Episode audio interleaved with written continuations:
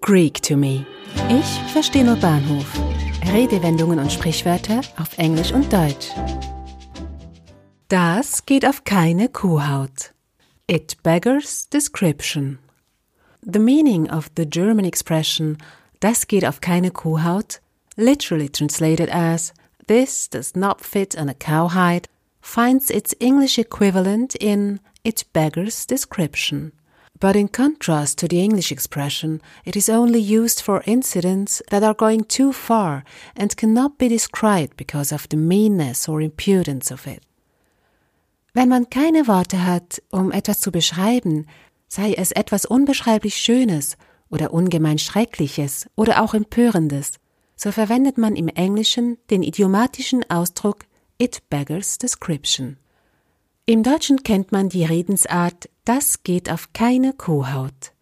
Im Unterschied zum englischen Idiom wird die deutsche Redewendung nur im negativen Sinne benutzt. Wenn etwas auf keine Kuhhaut geht, so meint man damit, dass das Geschehene das Maß des Erträglichen überschritten hat. Woher kommt die Redensart mit der Kuhhaut?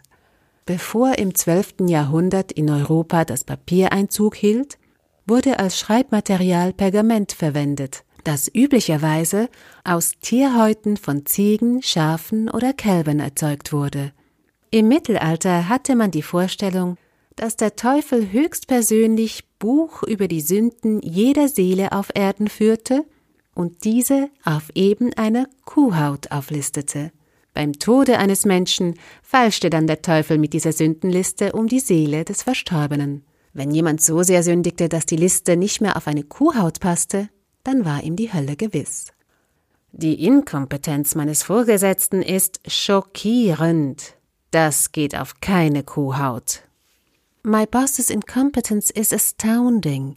It truly beggars all description. Der englische Ausdruck ist aus Shakespeares Tragödie Antonius und Kleopatra bekannt. Bei der Beschreibung Kleopatras Erscheinung fehlen dem Berichterstatter die Worte. For her own person, it beggared all description. Hier wird das englische Idiom positiv verwendet. Es gibt also keine Worte, um die Erscheinung Kleopatras zu beschreiben. To beggar kommt vom Nomen beggar, der Bettler, und hatte als Verb die Bedeutung etwas zu entbehren. Ob das Verb to beggar von Shakespeare selbst stammt, ist unklar. Doch Shakespeare war ein Sprachkünstler und Worteerfinder und benutzte oft Worte in neuen Kombinationen oder verwendete Nomen als Verben und umgekehrt. So hat er einige Ausdrücke geprägt, die uns heute sehr geläufig sind. Ellbögeln ist zum Beispiel eine Worterfindung von ihm. Er hat das Nomen elbow als Verb umfunktioniert und so das Bild geschaffen, wie sich jemand mit Ellbogen hervorkämpft. Heutzutage stößt manch neu erschaffenes Wort auf Kritik und Sprachpuristen stören sich an Neuerfindungen.